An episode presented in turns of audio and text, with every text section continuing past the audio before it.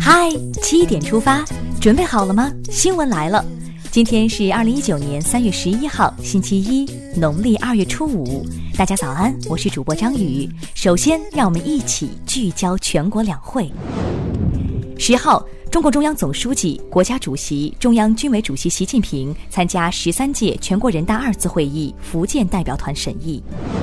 十号，央行行长易纲在记者会上回答人民币汇率相关问题时表示，绝不会把汇率用于竞争的目的，也不会用汇率来提高中国的出口或者进行贸易摩擦工具的考虑，应理性看待对外经贸摩擦。金融业对外开放的时间表是根据中国改革开放需要决定的，这样我们受到的干扰就会比较少。十号，央行副行长陈雨露在回答关于征信问题时表示。征信现在逐渐用到了社会领域，比如很多女孩找男朋友，未来的岳母都要男方把人民银行的个人征信报告拿来给她看。陈雨露透露说，现在人民银行征信中心的报告，个人查询前两次都不收费，在网上去查简版的个人信用报告也不收费。在十号举行的十三届全国人大二次会议记者会上，全国人大教科文卫委员会副主任委员吴恒表示。义务教育的短板在农村，农村义务教育的短板在教师队伍，造成乡村教师队伍短板的原因，具体表现在待遇比较低，应有的职称和职务的晋升还不尽人意，乡村教师生活的条件比城镇教师差很多，这些原因造成乡村教师职业的吸引力比较弱。在十号全国政协十三届二次会议记者会上，全国政协委员霍启刚则表达了香港青年对粤港澳大湾区建设的信心。他表示，大湾区对香港青年是非常大的机遇，可以从政策措施着手，增加香港年轻人的信心。接下来关注一条总台独家内容。今年两会期间，中央广播电视总台在人民大会堂设立了融媒体展示平台。该平台架设了 5G 加 4K 内容展示大屏，引得到场参会的代表和委员们纷纷驻足观看。在身临其境体验视觉震撼的同时，大家更为祖国科技的飞速发展感到自豪。再来刷新一组国内资讯。近日，国家发改委等七部委联合印发了《绿色产业指导目录（二零一九年版）》，提出了绿色产业发展的重点。目录共分三级，其中一级包括节能环保、清洁生产、清洁能源、生态环境产业、基础设施绿色升级和绿色服务等六大类，涉及新能源与清洁能源装备制造、风力发电装备制造、太阳能发电装备制造、生物智能利用装备制造等领域。抓住绿色产业新机遇，环保发展两不误。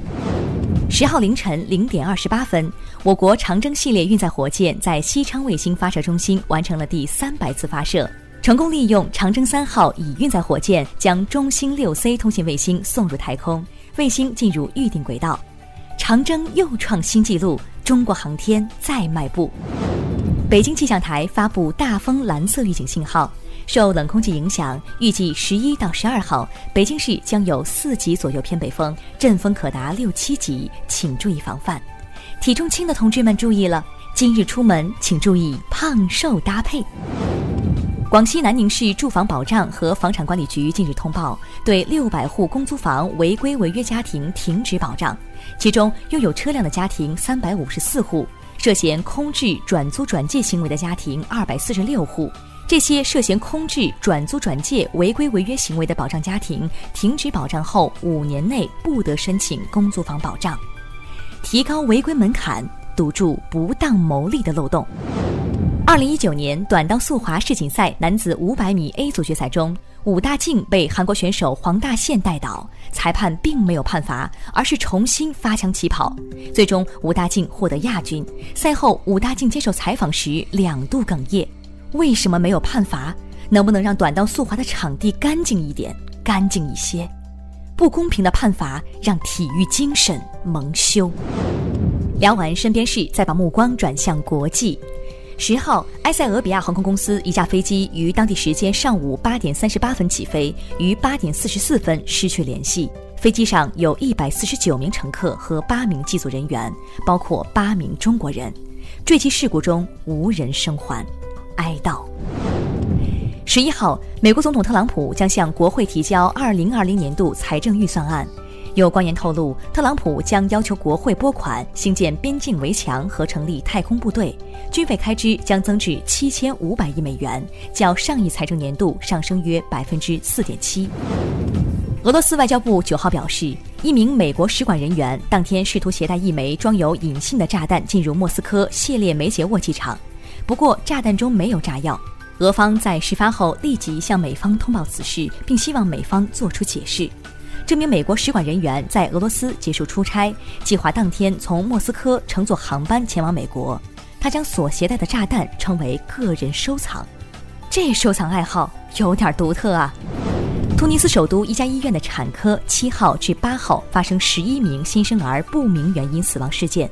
突卫生部长阿卜杜勒拉乌夫谢里夫因此事引咎辞职，突卫生部已成立调查小组。一名调查人员透露，可能是血液感染引起新生儿休克并死亡。调查组已将相关样本送检，查清原因，以绝后患才是更重要的事。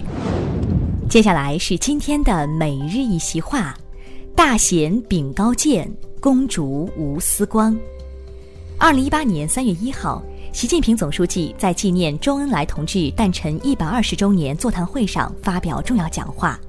他在讲话中说：“大贤秉高见，公主无私光。周恩来同志一生心底无私、天下为公的高尚人格，是中华民族传统美德和中国共产党人优秀品德的集中写照，永远为后世敬仰。”“大贤秉高见，公主无私光”出自孟郊的诗作《上达西舍人》。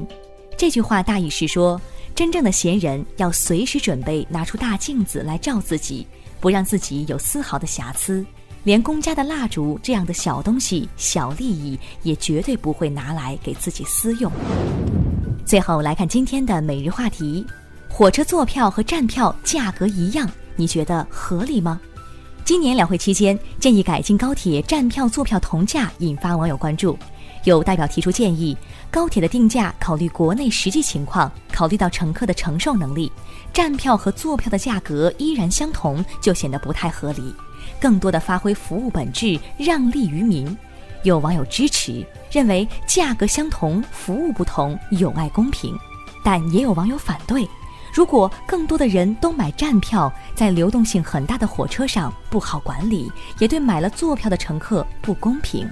对此您怎么看？一起留言聊聊吧。好了，今天的七点出发就到这里，更多精彩内容请关注央广新闻微信公众号，咱们明天再见。